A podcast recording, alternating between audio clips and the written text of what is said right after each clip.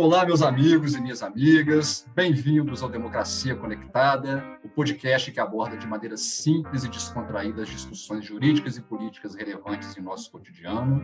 Meu nome é Caio Rocha. Meu nome é Ricardo Canavan. E hoje nós temos o prazer de ter aqui conosco Pietro Pisiolo. Pietro, é assim mesmo que pronuncia seu nome? Se apresenta para nós, aí, para os nossos ouvintes. Mas vamos lá, né? meu nome é Pietro, eu sou, sou mestrando da, da PUC Rio em Teoria do Estado. É, atualmente eu estou pesquisando União Europeia, é, mais especificamente o Parlamento Europeu, seus déficits democráticos, a crise de legitimidade, é, e o que me traz a falar de extrema-direita com esses dois caríssimos hoje. Sim, não, e hoje eu estou rindo com o Ricardo, eu tinha rido com o Ricardo quando está fazendo a pauta aqui, que primeiro convidado que nós estamos no nosso podcast, e já trazemos um tema que é um tema de bastante polêmica. O Ricardo, como gosta de polêmica, está preparado. Pé na né, porta. Um assunto tranquilo. Tranquilo. É um assunto tranquilo, né? Eu lembro que quando eu estava eu tava pesquisando autoritarismo, o, o, pessoal olhava as minhas leituras assim, e falava assim: nossa, gente, só coisa tranquila que a gente está estudando, né? Genocídio, ditadura, teoria. Só, só Brasil de 2021. Só, só é exatamente, é, é exatamente isso o ponto que eu ia trazer. Parece década de 30? Parece década de 30. Parece que estamos vivendo lá no, na, na, na pré-segunda guerra mundial? Parece, mas realmente os elementos são muito parecidos, muito parecidos. E, e é daí que é, é a atualidade de falar disso, né? Porque as pessoas estão indo para os extremos e porque essa, essas, essas ideologias ou essas linhas elas têm chamado tanta atenção e ganhado tanta força. Né? Então a gente já pode começar esquerda e direita. Você acha a divisão válida? Então, quando a gente pensa em pós-Guerra Fria, esses temas começam a ficar muito complexos. Década de 90, União Soviética dissolvendo, né? Aqui na América Latina as ditaduras já haviam caído e nós temos que os partidos de centro-esquerda, que são os partidos da social-democracia, eles tomam aquela pauta neoliberal, que é uma pauta classicamente conservadora, da, primeiro, primeiro, primeiro liberal mesmo, né? E depois entra no meio conservador e depois entra para centro-esquerda. Por quê? Isso é resultado dos choques que estavam tendo entre capitalismo e, e, e, comunismo no final da década de 80 e que produz um novo, uma nova estrutura de, de Estado que é o Estado de bem-estar social. E essa nova estrutura de Estado, ela já cria novos problemas e que a social-democracia vai responder com austeridade. Então, sim, existem elementos que são de direita dentro dos partidos de esquerda e existem elementos que são classicamente de esquerda dentro dos partidos de direita. Existe uma nova uma nova classificação, que é uma classificação que me chama muito a atenção, que é a classificação entre cosmopolitas e nacionalistas. E aí a gente bate no nosso tema, no nosso tema de hoje, né? Essa divisão em meio a uma hiperglobalização, ela dá muito mais Sim, resposta que é algo que mais é, simplório, digamos assim. Algo mais século XX, é algo muito Guerra Fria. E a alta modernidade, ou a pós-modernidade, ela já,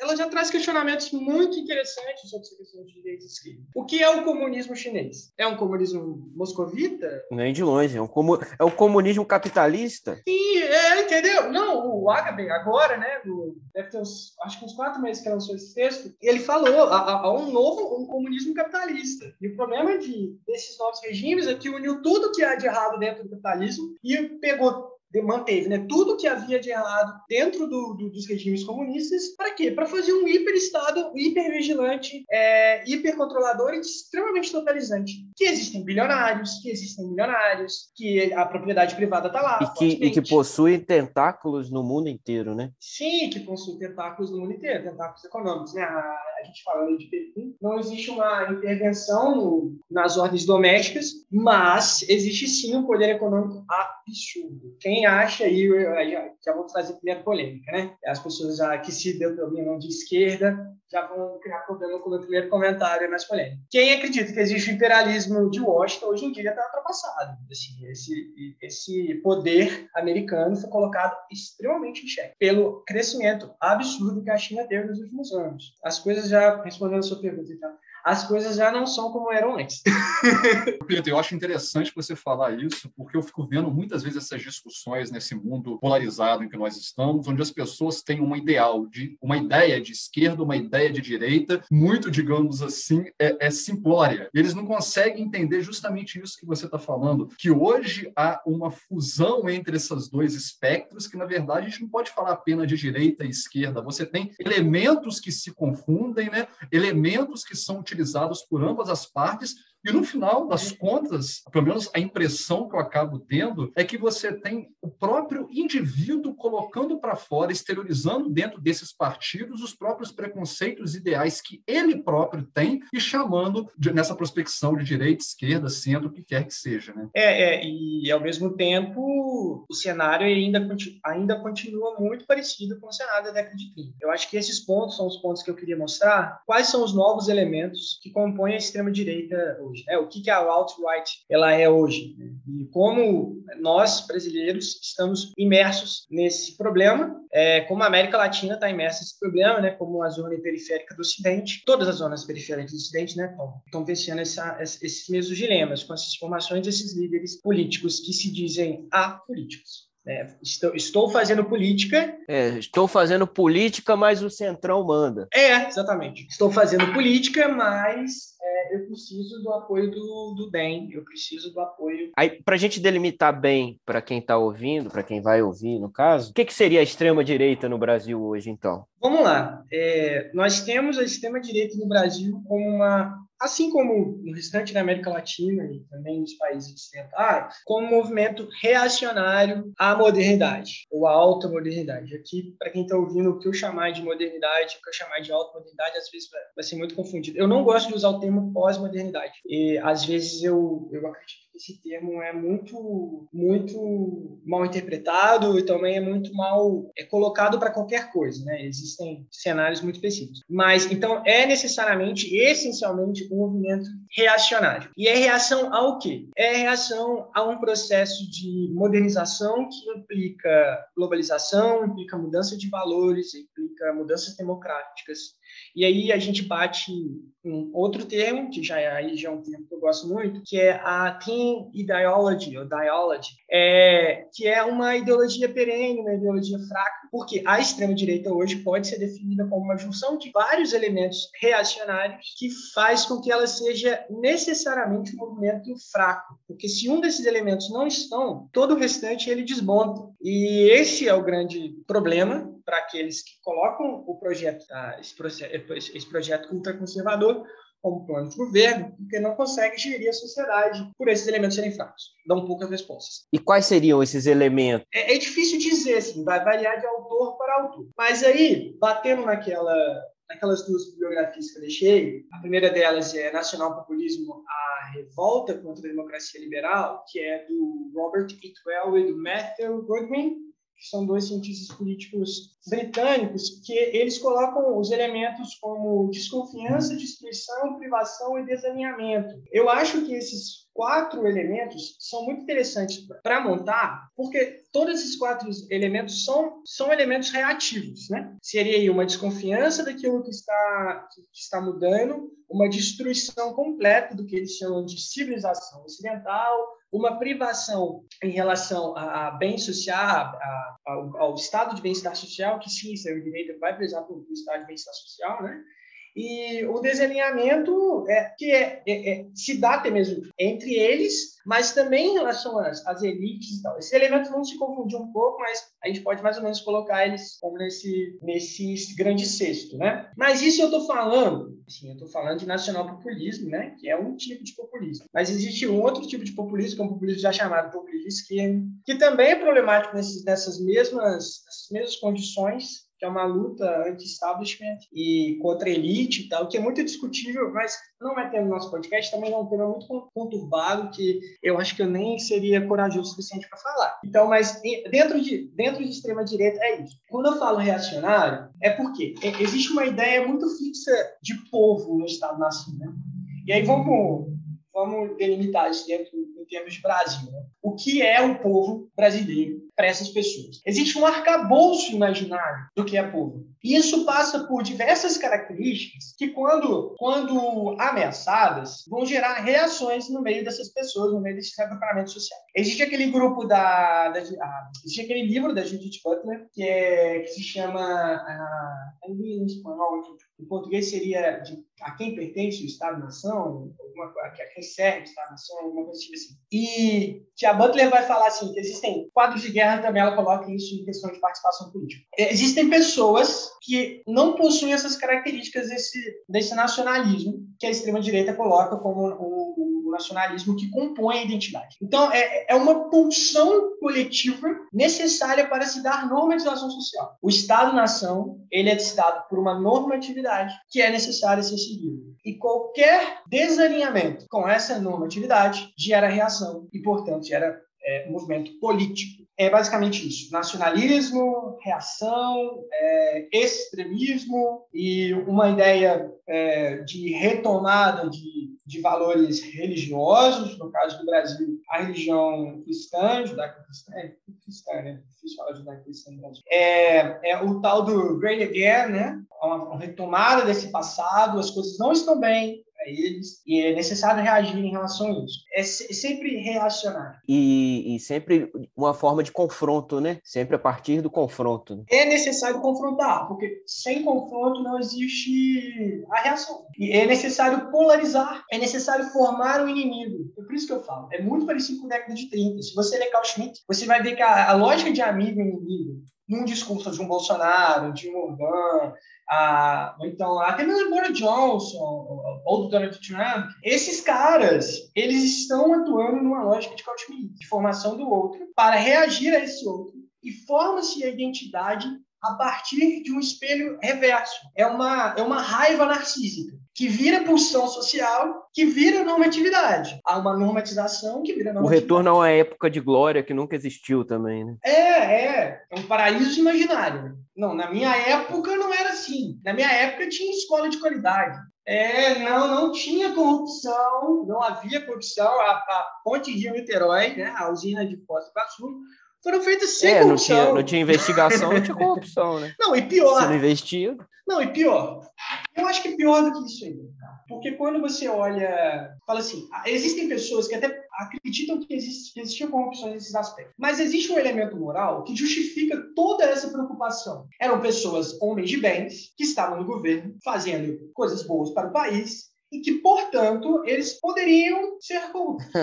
é claro, é evidente. Sabe? Se a, a, a imagem do, do homem de bem está sendo preservada, ele pode fazer o que for, sabe? É justificável. E é, é interessante também, Pedro, deixar claro que quando a gente está falando esses exemplos que o Ricardo trouxe, que naquela época era melhor, realmente ele poderia ter sido melhor para aquele grupo que era dominante naquele momento, né? E então é, é por isso que eles querem, entre aspas, conservar esse conservadorismo, conservar aquela situação daquele momento em que eles viviam, porque para eles realmente era uma época boa. Agora, a partir do momento que você está tentando dar oportunidade para outros grupos que não tinham a mesma oportunidade que eles naquele momento e eles podem vir a perder esse posto, aí fica complicado para eles aceitarem essa mudança. Eles querem conservar aquilo que eles tinham, né? Tanto é que o Delfim Neto essa semana ainda afirmou que assinaria o AI-5 de novo, né? É, o, nome do, o nome do livro da, da Butler é Quem Canta o Estado-Nação. Ela faz com, com uma autora, se não me engano, é aquela autora indiana do pós-colonialismo, pós-colonialidade, não sei, eu não vou falar também o nome dela, que fala dessas coisas, é, os grupos que não estão que não estão dentro da lógica, né, da lógica normativa aí. e esses grupos eles realmente para eles é, é, era melhor, né? Mas vamos falar um pouco de nacionalismo antes de entrar aí, antes de entrar nisso. Extrema direita é, é nacional populismo e o elemento nacionalismo ele é muito presente Claro que nacionalismo também pode ser uma preocupação pelas pessoas do próprio território, como outras formas de ideologia ela, elas buscam. Como é que você vai falar que o, o nacionalismo catalão, por exemplo, é de extrema-direita? Não, não é, são coisas diferentes. Então, como você vai falar que quando aí é, partidos de social-democracia, ou partidos liberais, ou partidos conservadores, estão trazendo, é, no caso social-liberais, né? mas como que a gente vai falar que esses partidos é, sejam social-liberal, sejam social-democratas, sejam conservadores, quando eles têm uma preocupação com o próprio território, isso é nacionalismo. É, isso é nacionalismo, de fato, mas o, o problema é o nacionalismo encarado como a formação do outro. É excludente, Esse é um né? outro contexto. Existem nacionalismos, é, existem nacionalismos que não são excludentes, são nacionalismos que são in, in, inclusivos. É uma outra perspectiva, né? Mas a ideia do Estado-nação, como a gente concebe durante o século XIX, e que isso é formado aqui na América Latina como um espelho muito problemático do imperialismo europeu, é, é muito problemático na formação do outro, sim. Mas para a gestão do próprio território, ele pode ser reinterpretado. Mas por que, eu estava falando de, de, de, de, nacionalismo, né? Porque a gente vai falar de nacional populismo. Nem todo nacional populismo é xenofóbico, por exemplo. Aliás, nem todo nacional populismo é racista, pode ser xenofóbico, o que é um pouco diferente. É, é necessário interpretar as nuances desses, desses movimentos. E aí, vamos lá. Nacional populismo é fascismo? Não. A extrema-direita, hoje em dia, ela não é fascista. Nenhuma extrema-direita, hoje em dia, é fascista. A gente está em... A gente está gravando em 2 de outubro de 2021. Fascismo é um movimento histórico cortado ao entre guerras, que alguns autores dizem que estica ali na, na, na Península Ibérica até a década de 70, década de 80, com o Franco, com a, ditadura lá do Salazar, é, mas que, principalmente, para a gente brasileiro, não, não é fascista. Getúlio era fascista? Não, Getúlio era brasileiro. Fascismo também é, é um, é um movimento reportado territorialmente. Sim, você tem traços semelhantes, né? Você não tem uma caracterização conceitual fascista, você tem traços parecidos. Humberto Eco vai chamar de urfascismo, ou urfascismo, né, em italiano, que é o quê? Que é um, é um fascismo... É, é um fascismo, fascismo eterno. Um fascismo eterno, né? Eu tô, esqueci o nome de outro autor agora, que ele fala, né? A cadela do fascismo sempre está... É um, um é um literário. Que tá, ela está sempre, ela tá sempre no cio. Eu adoro essa, essa, essa frase. Porque o, o, fascismo, como fascismo eterno, ele, ele, ele permeia a sociedade é, moderna, ele permeia a sociedade ocidental, as periferias do Ocidente. Agora, o nacional-populismo, às vezes, se manifesta como neofascismo.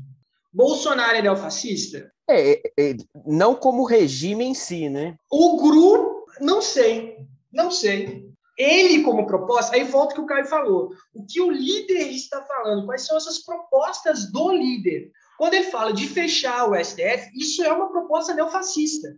Isso é uma proposta de centralização do poder no executivo para a implantação de uma ditadura. Isso é neofascismo. Agora, o grupo político dele é neofascista? Não, não, não dá para dizer. Existem ideias neofascistas muito claras no grupo político dele. Agora, na, em 2021 é muito complicado. Os, os elementos são muito líquidos. É, não tem como você fechar um conceito, né? Você tem condutas ali identificadas dentro desse grupo dele, mas você não fecha um conceito é, bem delimitado, né? Olha como é que a gente ainda herda esse problema de pegar conceitos europeus e trazer, trazer para cá. Quando você pega o governo da, da Hungria hoje, ou o governo da Polônia, dos partidos lá que compõem, né, os, dois, os dois são. A, a, Polônia, a Polônia é um pouco diferente, mas a Hungria, principalmente parlamentarista, é claramente neofascista. Mas na América Latina isso vai se dar de outra forma. Isso vai se dar com alguns elementos, né? Parece que a, a irradiação ela vai perdendo a sua, a sua, o centro ali, né, de onde se dá o conceito. Aí ele vai, ele vai irradiando, isso vai se tornando poroso até que bate aqui com o elemento. Mas assim, é, o, uma análise discursiva do nosso presidente é, é são elementos não fascistas. Agora, nacional populismo francês, Le Pen, Le Pen, é, neo, é, é neofascista? Não, não é. É nacional populista, é xenofóbico, é xenofóbico. Mas não é neofascista. Então, não são sinônimos não são sinônimos. A extrema-direita nem sempre ela é neofascista. E ela nunca é fascista. Estamos em 2021.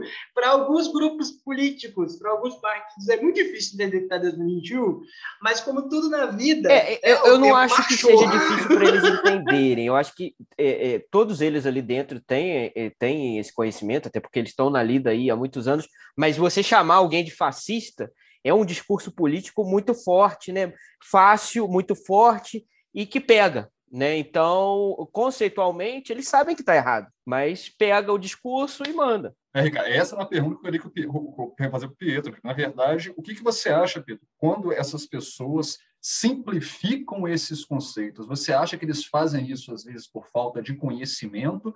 Ou você acha que isso acontece muito por conta disso que o Ricardo falou, no sentido de você colocar um peso maior a uma atitude que eles não estão concordando? Depende se você é massa ou se você é elite. Quando um, um dirigente de, de um partido de um partido que esteve no poder durante muitos anos, que eu não vou falar o nome, é, ele coloca o outro como gado, ele sabe que o outro não é gado. Ele sabe que 70% dos eleitores do Brasil não é gado.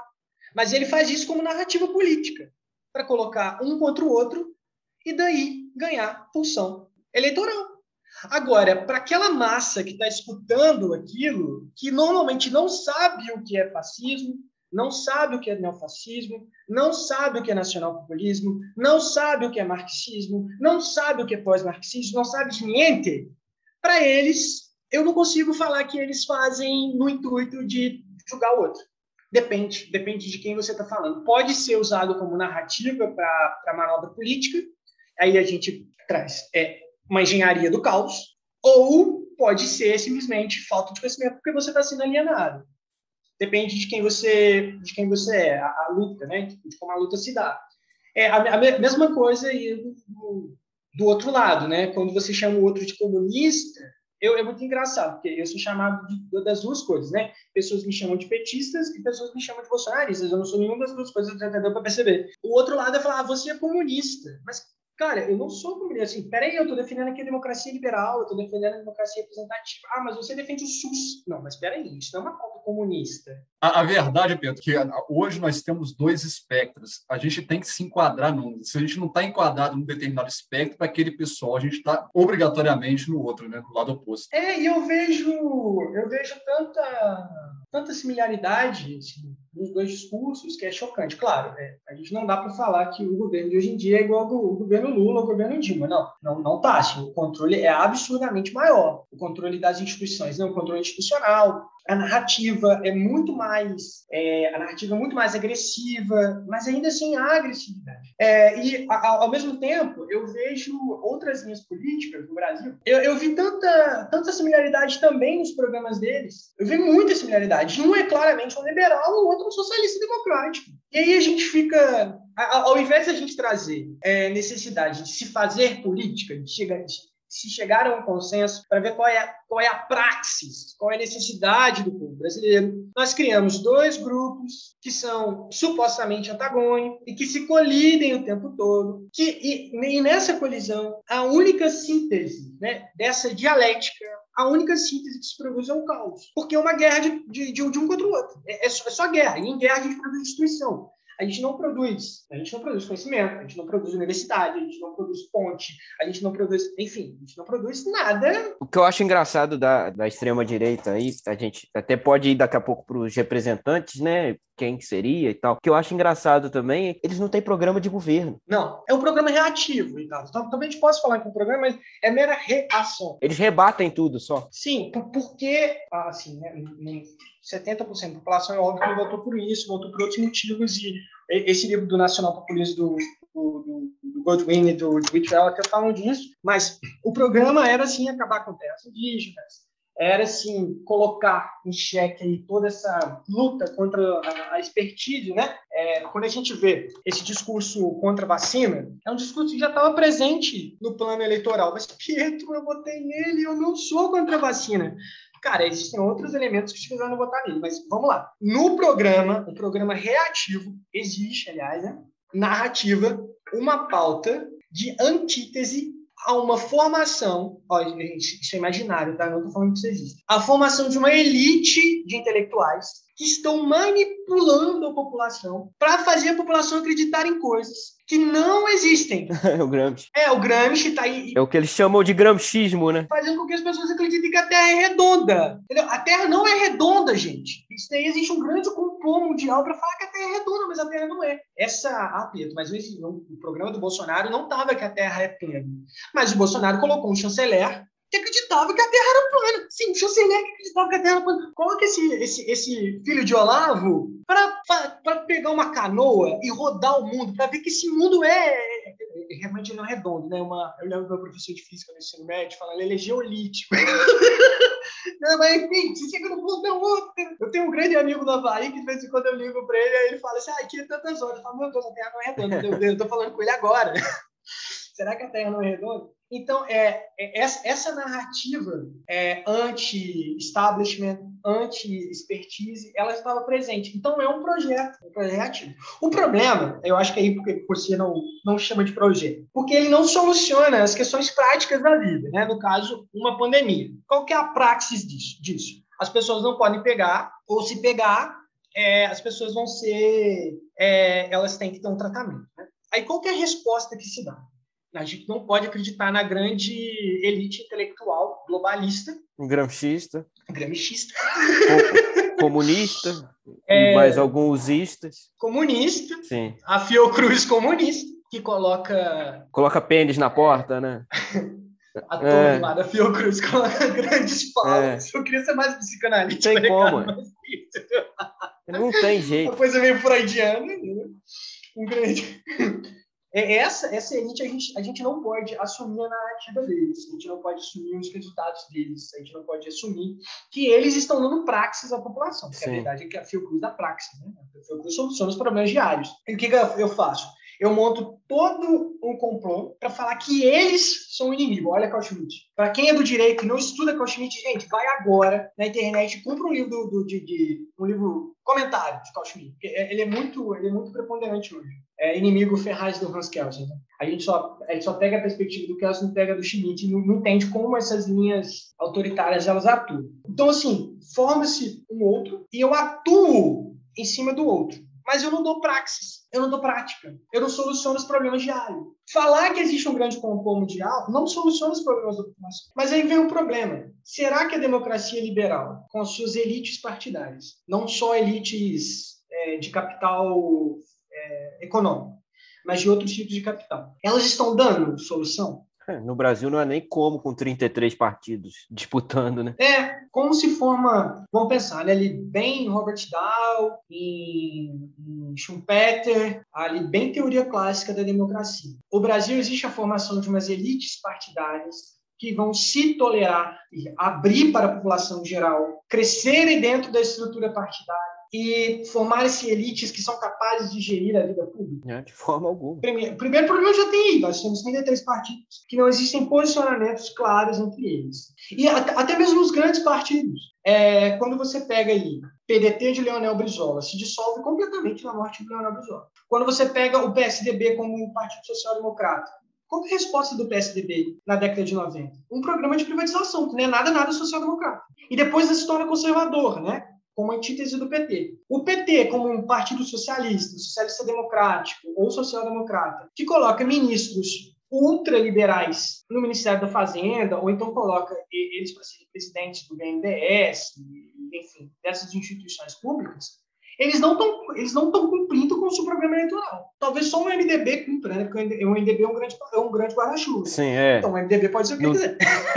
Não tem foco, ele pode assumir qualquer um. Pode assumir qualquer forma, né? Essas já começa um problema aí, né? É, é, não se dá resposta. E a gente precisa entender que a, a, a grande culpa não a, não a culpa do surgimento, porque a extrema-direita ela surge como um, uma, uma, questão narcísica, o Slavoj Zizek vai falar isso, né? Toda uma questão narcísica de, da sociedade ocidental, periferia do Ocidente, tendo raiva das mudanças, isso é incontrolável o, o surgimento, não adianta. As pessoas elas podem endurecer, se tornarem ultraconservadoras, quando elas veem a sociedade modificando com muita rapidez. Mas o crescimento é sim culpa dos partidos progressistas. Nós precisamos entender que a culpa do bolsonarismo estar no poder hoje é culpa dos partidos de esquerda e dos partidos de centro, que não deram resposta à população brasileira. O que, que adianta você fazer grandes programas de fiéis e depois essas pessoas se tornarem endividadas, ou essas pessoas se tornarem é, mexe com nada, você forma um, um dinheiro pelo Sim. FIES, depois ele vai virar Uber. E essas pessoas, elas vão procurar onde a resposta? Vão procurar na antítese, né? Eu vou para outro extremo. E aí cresce. A grande culpa de Donald Trump ter sido eleito é do Partido Democrata, que não conseguiu ouvir o que o, que, o, que o povo americano queria, não conseguiu entender que ele não é blindado, que ele não é blindado, ele, é, ele precisa ser capilarizado. E o Donald Trump não, o Donald Trump entendeu. Isso cresce. Eu gosto muito da definição que o João Santana deu no Roda Viva. São figuras estranhas à, à espera de tempos estranhos. Sempre tiveram aquelas figuras orbitando ali quando eles tiveram oportunidade. Você tá um pouco a PUC que puxa a sardinha pro nosso lado. Eu lembro que eu estava numa aula do professor Florian Hoffman, de filosofia política, eu não sei se vocês dois fizeram, mas ele falou o seguinte, isso me chamou muita atenção. Ele falou assim, nós vivemos hoje um momento bem mariano, onde os conceitos eles estão diluídos. A partir do momento que você vê os conceitos políticos, jurídicos, econômicos diluídos, você pode formar através deles conceitos rígidos a seu bel prazer. Você pode em tempos bem marianos, dizer que você pode fechar o STF e que está tudo bem. É isso mesmo. Você pode chegar e colocar um cartaz dizendo que os três poderes é Marinha, Aeronáutica e Exército. Que se dane Montesquieu. então, assim, é, as, as, pessoas as pessoas estão procurando se agarrar a alguma coisa, porque está tudo solto no ar. Aí você vê, às vezes, esse agarrar alguma coisa, tanto numa, numa, numa situação sociológica, como você falou, já que o partido que estava dominando em determinado momento não está dando a solução que eles precisavam, como também eu vejo também uma questão hum. até do indivíduo em si querer pertencer a algo, pegando um pouco sobre aquilo que você falou quando você comentou sobre a questão da terra plana, né? A gente sabe que isso é um absurdo, mas quando nós olhamos às vezes o fato das pessoas acreditarem nesse movimento tem mais a ver dele pertencer a um grupo que está afirmando aqueles pensamentos que ele tem, do que na verdade ele ter respostas científicas para poder é, justificar aquilo que ele, que ele realmente acredita. E a gente está vendo isso acontecer hoje. Ah, a vacina não funciona, ah, não vou usar máscara. Então a gente começa a ver uma destruição de coisas que já foram amplamente discutidas, que já foram amplamente comprovadas sobre esse pretexto de que como as coisas não estão, bom até, não estão boas até determinado momento, então vamos refutar e discutir tudo mesmo sem argumentos para poder fazer uma nova modificação, uma nova mudança. Nós temos essas discussões que não estão embasadas baseadas em nada, que não tem nenhum argumento plausível, e infelizmente a gente fica em diversos lados comentando coisas que não vão acrescer em nada. É muito triste. Isso está diretamente ligado à proposta geral do podcast de vocês, que é porque eu preciso sentir um pertencimento. E como as redes, elas trazem isso. O Empoli vai falar disso citando uma autora, um autor, Mas ele vai falar como as redes te fazem sentir é, pertencente a um grupo que você nunca teria contato se você estivesse vivendo em Picas. Né? Para quem não é de Minas, é uma cidadezinha perto de Esforço. Que você nunca teria contato com essas pessoas. Você está vivendo no interiorzão de Minas Gerais e você falar num bar que é terra todo mundo vai rir da sua cara, entendeu?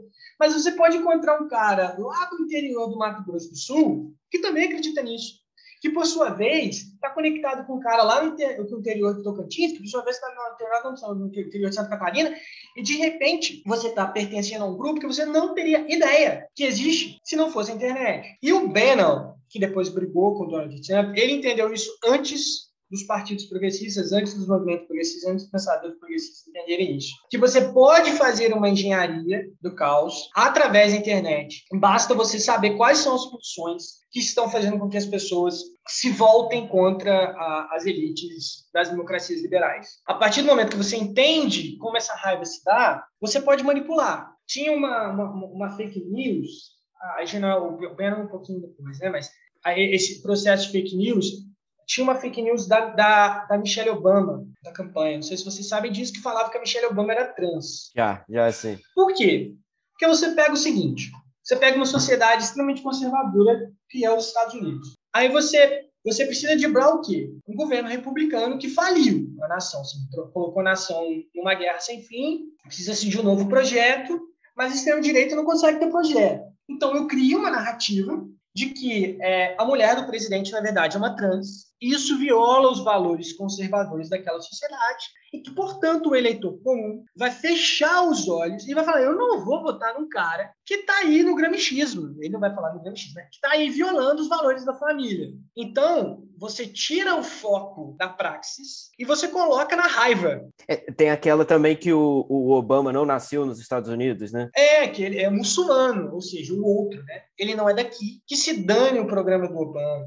Eu não vou analisar se o programa do Obama é ou não é bom. Eu simplesmente não vou votar no, não vou votar no muçulmano. Eu não vou votar no estrangeiro. Sim. O estrangeiro não pode ser meu presidente.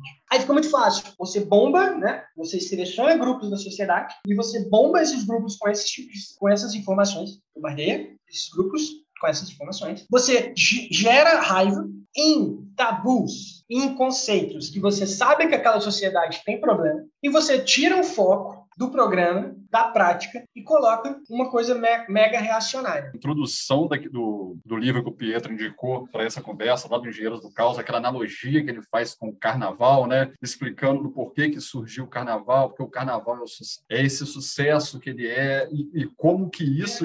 É a antítese da... da, da é, isso é, exatamente. E como isso, de certa forma, simboliza e ilustra muito bem esse fato de nós querermos essa mudança, nem que seja uma mudança radical que não tenha nenhum vazamento. Então, eu acharia interessante, às vezes, você explicar, Pedro, é, é, é essa parte do carnaval, que eu acho que uma parte simples de como o livro coloca, e que fica fácil para as pessoas entenderem o que está acontecendo com nós enquanto sociedade, enquanto indivíduo. O, o Empore, ele escreve, ele escreve, ele é italiano, ele escreve partindo da perspectiva italiana. E a cultura italiana, assim como a cultura brasileira, tem essa, essa coisa forte da oposição, né? Isso, isso se manifesta em todas as culturas românicas latinas. Então, você forma uma, uma, um imaginário popular de culpa e ao mesmo tempo ali de, de, pureza. Então você vai atuando nessas duas nessas duas esferas, o branco e o preto. Sim. Não estou falando aqui de raça, não. Zero ou um. O branco e o preto como tudo ou nada, tudo ou nada, tudo ou nada, tudo ou nada, tudo ou nada. Ou é o puritanismo absurdo da quaresma, ou é a, o caos Sim. do carnaval. Né? É essa atuação dúbia. Isso é muito barroco, isso é extremamente barroco. Isso cai por, cabe muito bem na, na nossa sociedade. E como é que você, você vê agora, diante das redes sociais, já que a gente sempre tenta tratar também das tecnologias nessas nossas conversas, como é que você vê essa previsão em relação a essa nossa próxima eleição, em relação a como a sociedade vai se portar dentro dessa nossa engen nessa nova engenharia que foi construída com base em você passar essas fake news para poder criar narrativas que nem sempre são corretas? Como é que você vê? Você vê alguma esperança para nós nesse futuro que está vindo aí? Eu acho muito provável que o atual governo perca as eleições. É, é, é muito provável que ele perca. É, não, é sério, mas aí é números. Mas isso não quer dizer também que seja muito fácil vencer.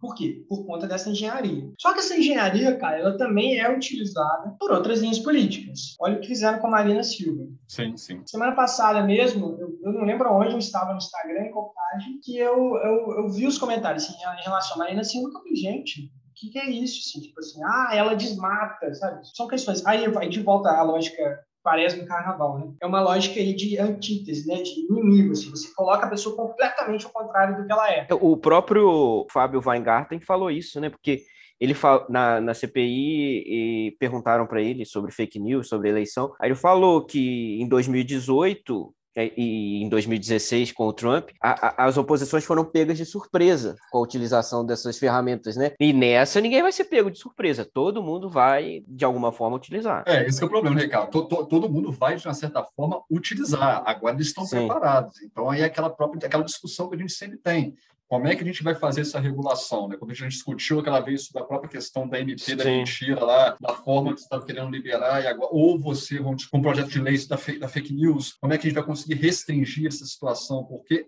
todo mundo já sabe Sim. o que vai acontecer. Agora não é uma surpresa. A questão é o que, que nós estamos fazendo para poder diminuir esse cenário que aconteceu. Eu, eu, sou muito sincero com vocês. Em relação a, a pêndulo aí global, a gente está vendo na América Latina, a direita e a extrema-direita não estão conseguindo dar resposta respostas. Então, aqui na região, eles já estão tendo sérios problemas, mesmo utilizando A gente viu lá no Peru, né, que foi o último suspiro da, da extrema-direita. Não deu certo. É, o, o, o, o discurso trumpista de golpe, de eleições fraudadas, não colou. Então, assim, agora, ao mesmo tempo, nós temos outra coisa também para agradecer. No Brasil, no Brasil, isso não é porque eu estou rindo, porque o, o, Brasil é um país maravilhoso, o Brasil é extremamente pós-moderno, as coisas não, não se deram do jeito que, que, que deram em outros uhum. lugares com tanto autoritarismo. Estou dizendo porque quando você pega a Hungria, por exemplo, é muito mais problemático que o nosso governo. A Hungria, assim, desculpa, mas o governo de lá não vai sair tão cedo. E as violações de direitos humanos vão continuar. A gente não a gente vai trocando, a gente é muito. O brasileiro cansa, e aí vai, muda. Então, nós temos esse, esse, esse privilégio. É isso que eu ia falar. Nós teremos esse privilégio no fim do ano que vem, será? Pois é, isso não quer dizer que seja certo. Não, nunca dá para falar, com certeza, o que a eleição vai se dar. Dá para falar quais as funções, as funções sociais que vão fazer. Os, os cenários vão se é, desenhando, né? mas eles se desenham ao longo do tempo. Por exemplo, a gente não sabe qual é o candidato do PSDB. A gente não sabe nem se o PSDB vai lançar candidato do PSDB tem o? Tem uns, hoje em dia tem uns 6, 7% dos votos. Isso é significante. Será que o Ciro Gomes vai conseguir mais, mais aliados para dentro do conservadorismo? Não sei. Será que é, Lula vem candidato mesmo? É, é, é tudo muito Isso tudo influencia. A única coisa que nós sabemos é que o, o, Bolsonaro vai tentar a reeleição. O que eu ia falar agora, eu sempre, é, lá no escritório, eu quase apanhei recentemente que eu fui falar que o Bolsonaro, se bobear, não chega no segundo segundo turno. Posso estar redondamente errado, mas o cenário não é muito bom para ele. Eu concordo com você, eu concordo com você. Mas aí a minha dúvida agora, de uns, umas semanas para cá, é se ele vai sequer ser candidato. Ah, não, Ricardo, eu acho muito improvável. Assim, ele, ele, ele, teve uma grande vitória Sim. na Câmara. Não, se esquece. O processo de crítica não sai, não sai, não sai. A esquerda pode se movimentar o quanto que for, a centro-esquerda pode movimentar o quanto que for, os liberais podem, podem se movimentar o quanto que Não dá, não dá. Essa vitória, no dia que ele ganhou, o, no Senado não, né? O, o Pacheco, inclusive, teve o apoio do Partido dos Trabalhadores mas uh, o Arthur não, o, Sena o Senado está sendo a nossa salvaguarda, né? Porque ele que está matando no peito um monte de coisa. Mas ele é desenhado para isso. Ele é desenhado para ser mais comedido, para ser mais, para ser institucionalmente mais forte. Esse é o desenho. O mandato é de oito anos, não é à toa. Foi pensado para conseguir frear os fluxos de uma forma que a Câmara dos Deputados. É o desenho dos lords, né? Os lords são mais conservadores. Os lords, um outsider os Lords of epa, querido, não. A Câmara não, a Câmara vai ser aquele borbulho maior. Mas assim, não quero fazer, não quero fazer previsões. É, eu acho que uma perspectiva que a gente pode trazer é que sim, ele vai está, de alguma forma, no, no meio. A, a tendência é que seja como candidato, é. né? Que a extrema-direita tenha um candidato que vai ter uma representatividade muito grande. Isso aí é fato, né? Sim, sim, sim. É, existe uma, existe uma, um núcleo rígido aí que a gente não consegue dissolver, que são pessoas que vão votar nesse direita mesmo, por fatores muito, muito reativos e de raiva, sim. a gente não consegue penetrar. Não adianta. E essas pessoas estão votando em quem antes? Aí é que vem o problema, né? Porque o nosso histórico é uma história de uma mudança total para um outsider e que eu não acho que seja tão surpreendente assim. Essas pessoas, quando, quando a ditadura entra em crise, né? A gente tem uma crise econômica, é, institucional, moral, cultural, toda no final da década de 80, que faz com que a ditadura dissolva. É, é, essa parte da sociedade, ela fica sem representatividade. E ela vai começar a votar primeiro no Collor, depois ela vai votar no PSDB. Que, o que, o que é, macula muito o projeto uhum. do Covas, que era um projeto liberal, né? Projeto social, social-democrata, social-liberal. Macula porque vai, trazer conservadores muito fortes para dentro do PSDB. E essas pessoas continuam votando até dar a crise com o Oeste Neves e rompe. Aí elas passam a votar na Marina Silva como uma outsider, mas que sim, que elas não tinham o mínimo de, de empatia, de, de afinidade nenhuma com o projeto da Marina Silva. E aí elas vão para Bolsonaro, que aí eu acho que é o grande paladino. A loucura, aliás, a, lou, é, é, é, a loucura já começa por chamar o Bolsonaro de outsider, né? O cara tá há 30 anos lá dentro, mamando, sem fazer nada, chamam ele de outsider ainda, né? Não, mas não, mas ele, ele de fato, assim... O público dele entende ele como outsider, né? Mas você sabe que eu também interpreto o Bolsonaro como outsider? No sentido de ter sido do baixo clero, de fazer ele, ele não era um Renan Calheiros, deixa eu ver um conservador, ele não era um Maluf, um, um, conservador clássico. Não é essa galera, não é um Roberto Jefferson. Do PTBE. Ele não é um cara assim, ele era um cara do baixo clero, que não era da, inclusive aí as acusações de corrupção eles estão vindo por essa perspectiva de não fazer parte das grandes elites, né, dos partidos e tal. Então, ele está fora, né, uhum. out desse, desse aspecto. Mas estava, não é, por exemplo, como aconteceu na Itália, com, com, com, com o partido com cinco estrelas. O Pepe Grillo. Né? Ou, ou, com a Liga. É, com o Pepe Grillo. O Pepe Grillo Isso é outsider. Isso é um grande outsider. Hum. O Luciano Huck seria um grande outsider. É, mas ele faz parte da burguesia, né? Então é, de uma certa forma, elite. O Pepe Grillo não, é completamente diferente. Aqui, eu tô, tô tentando pensar alguém aqui na América Latina que foi para essa via, mas. Não, aqui, não a, gente, aqui a gente faz outsider sui generis. é porque lá no Chile a gente tem um conservador clássico, é, Paraguai é a mesma forma. A Bolívia, ela teve, ela teve uma crise institucional, mas quem surgiu era uma, era uma figura política ali, aquela mulher, né, que mulher, que era é, ligada aos movimentos evangélicos e tal. Pai também, né? Não, mas eu acho que você está falando do Peru, não? Ah, é isso, do Peru, tô confundindo isso. Então, aqui, eu não estou conseguindo imaginar nenhum outsider, mas no mundo aí pipocaram alguns. O Donald Trump mesmo é, é é um outsider, mas ao mesmo tempo fazia parte das elites burguesas ali. É, a perspectiva, então, é essa, né? Um grande embate. Vai ser difícil. Vai ser, eu acho que vai ser difícil. Assim. A gente pode respirar, vai ser difícil. Mas existe a necessidade de uma colisão para bater de frente com isso. E que também eu acho mais difícil dessa colisão se dar a terceira via, né? ela se dá do que o Bolsonaro ganhar. Eu acho mais difícil a gente chegar numa terceira via Sim. do que se dá. É, é, mais fácil, né? No primeiro, primeiro ponto, assim, eu acho que realmente é muito fácil o Lula ganhar, é mais provável que o Lula ganhe. Agora Sim. eu tô fazendo, agora eu tô lendo o tarô. E vai ser xingado, hein? Vai, se sua orelha coçar, você já sabe por quê. Eu tô rindo aqui pelo seguinte: quando o pessoal lê o título do nosso podcast, o pessoal de esquerda vai vir quente achando que a gente tá falando mal da direita, né? Extrema direita. É... Quando, quando é... o pessoal começar a escutar com calma e ver as críticas da esquerda, o pessoal vai ficar puto achando que a gente tá do lado da direita. Então, enfim, então é. Quem tá escutando aí, nossos ouvintes aqui, o debate é isso. É um pensamento, pensamento crítico. crítico. Ainda mais quem estuda direito, né? Né? Quem está lidando, quem quer ser advogado, quem é. quer ser um acadêmico, quem quer ser um jurista. É isso, a gente analisar com fatos. Muitas das coisas você não pode concordar, ou às vezes eu concordo, o Ricardo não concorda, o Pietro concorda, mas a discussão é isso, é pegar fatos, é, isso é importante, o que realmente são fatos, e conversar sobre, sobre isso, né? Agora, não dá para a gente falar coisas que não aconteceram, coisas que são suposições. Como que o Caio falou, queria dizer esquerda, que a revolução não virá. revolução não virá. As pessoas não vão descer dos aliás, morros, não vão Aliás, está tendo, tá tendo que avisar isso para os conservadores também, né? Porque tem um tá cheio de conservador revolucionário aí agora, né? Sim, sim. Eu queria também dizer aos conservadores que assim. Não vai fechar nada. O Alexandre de Moraes vai continuar dando canetada.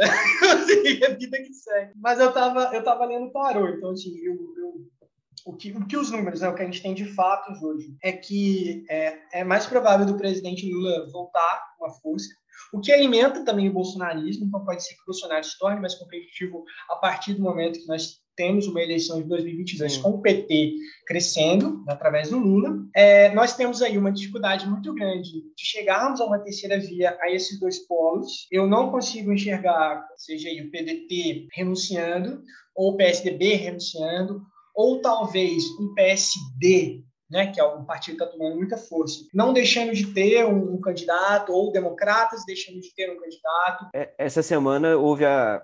Aliás, está sendo finalizada a junção do PSL com o DEM. O, o, ACM Neto afirmou na CNN que ele, a intenção é candidato próprio. E candidato próprio de DEM e PSL vai vir conservador, pauta conservadora, e vai vir muito forte, é óbvio. Está tudo muito complicado de se analisar ainda, está muito nebuloso. Mas a gente já consegue ver algumas formas aí. Né? O PT vem com força, é óbvio. O PT é o maior partido. É difícil falar que o PT é de esquerda, né?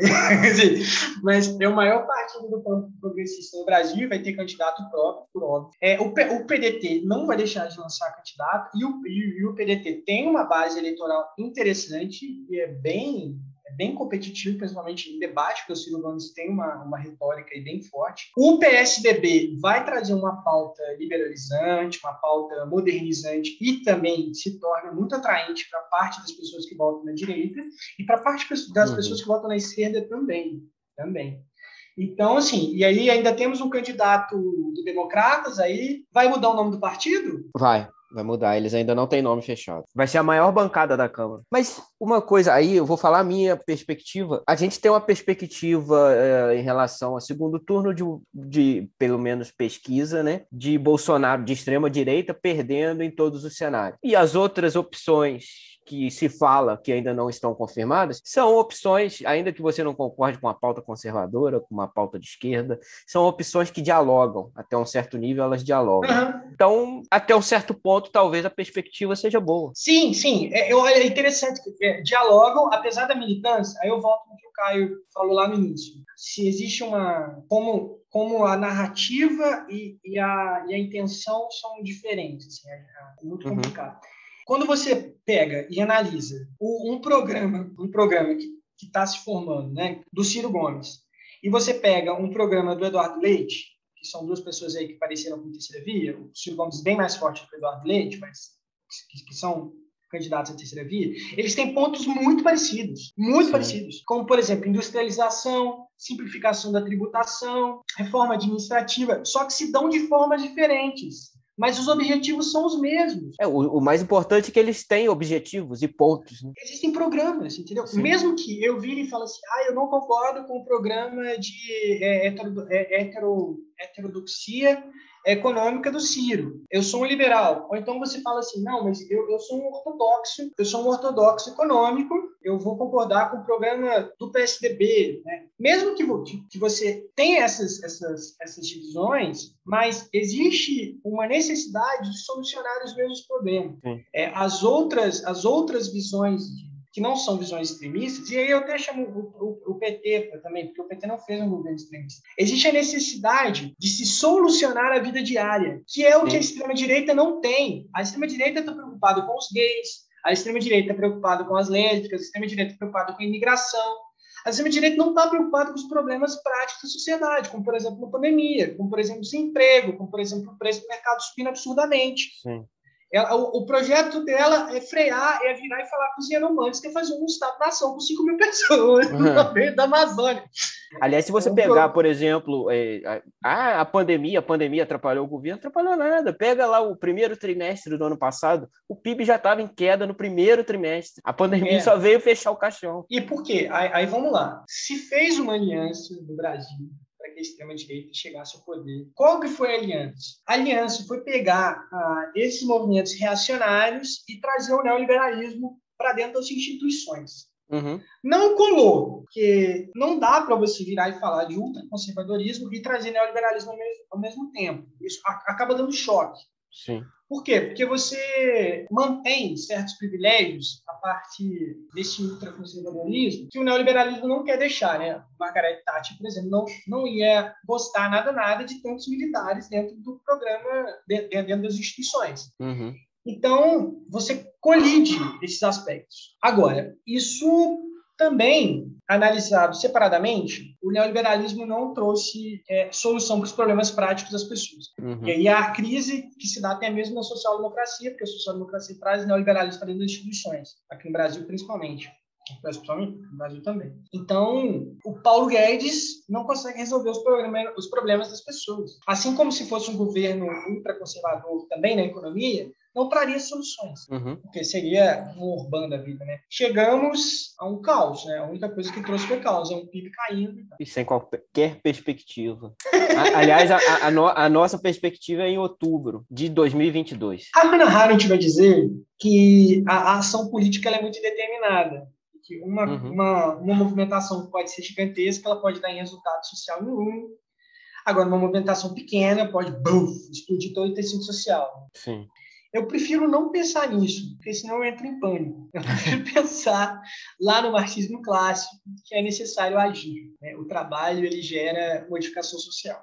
Então, há muito que ser feito, há muito que ser feito, há muito que ser conversado, há muito que ser dialogado, e é só através do diálogo, é através da política, que se traz soluções para a vida das pessoas. E os extremos não trazem soluções para a vida das pessoas. Eles só trazem dogmas. Vide onde estamos. Eu acho que com isso que você falou, Pedro, é excelente forma de nós até concluirmos essa nossa conversa. Que, na verdade, como você falou, nos extremos não há solução. A gente tem que sempre achar um caminho que seja viável, porque, afinal, se a gente está num extremo de um lado, sempre vai existir pessoas que estão no outro. Então, se a gente não atende todo mundo que está uhum. convivendo em sociedade, sempre vão existir pessoas insatisfeitas, sempre vão ter discussões, revoltas. Nós estamos convivendo em sociedade, a gente tem que tentar atender as demandas de todos. Se você pensar de um lado em um extremo ou no outro extremo, a gente nunca vai ter solução e vão ficar nessa briga eternamente. O extremo nunca é solução.